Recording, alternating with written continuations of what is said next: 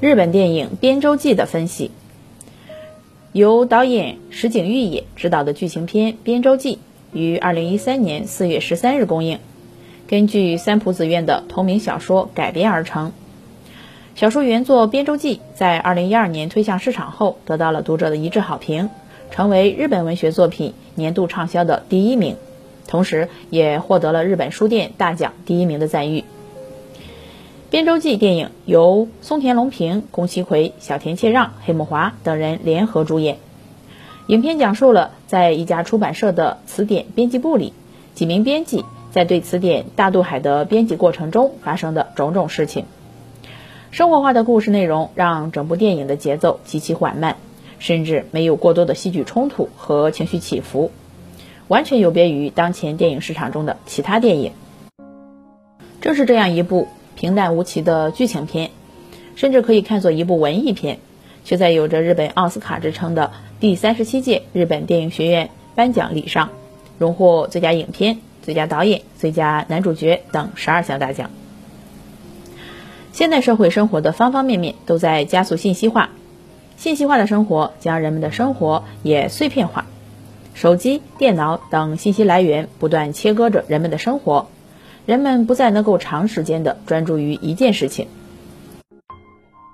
导演石井裕也正是基于这样的社会现实，将题材选定在词典《大渡海》的编撰故事上。导演想借助这部词典诞生背后的故事，号召人们关注这些不曾涉猎的工作，赞颂了马蒂光野等人的严谨工作、精益求精的匠人精神和职人精神。日本电影善于展现小人物的平凡生活，从平凡无奇的生活中体味人生的美好；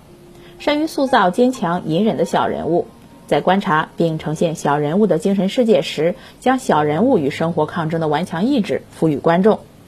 让观众能够从生活中的平民偶像中汲取生活的勇气和力量。松田龙平扮演的马蒂光野，作为电影《边州记》的核心人物。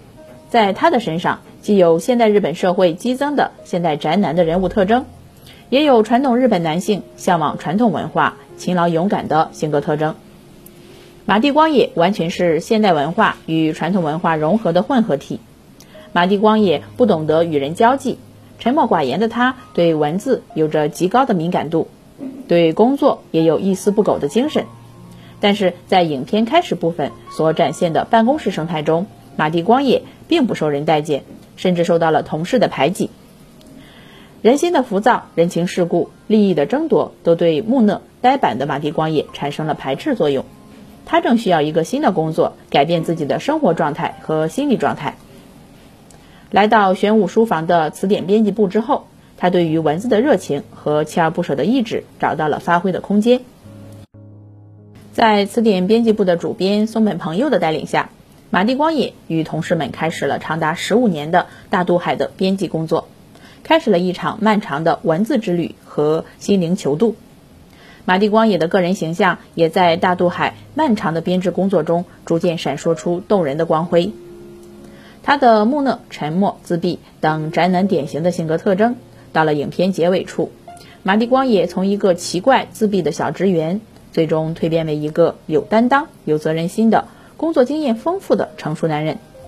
他既有牺牲小我、成全大我的决心和意志，同时也有推翻重来的魄力和气概。在大渡海词典即将完工之时，马蒂光野发现了校对过程中的疏漏，将校对整理工作推翻重来，这些都让这部连接古今的现代人的词典工具书《大渡海》变得异常沉重，意义非凡。影片《边州记》呈现的叙事步调沉稳且舒缓，叙事空间封闭且单一，叙事内容方面也是不断重复的、单调的。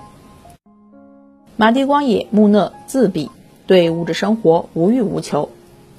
影片表述的不为人知的职场生态和行业生态，既是对特殊行业群体的人文关注，也是借助于同马蒂光野这样潜心工作、热爱工作。极具匠人精神的职人形象，激励观众去积极、勇敢、执着地面对自己的工作和生活。电影《边周记》的成功，也直接反映出如今日本职场电影励志与温情的创作导向。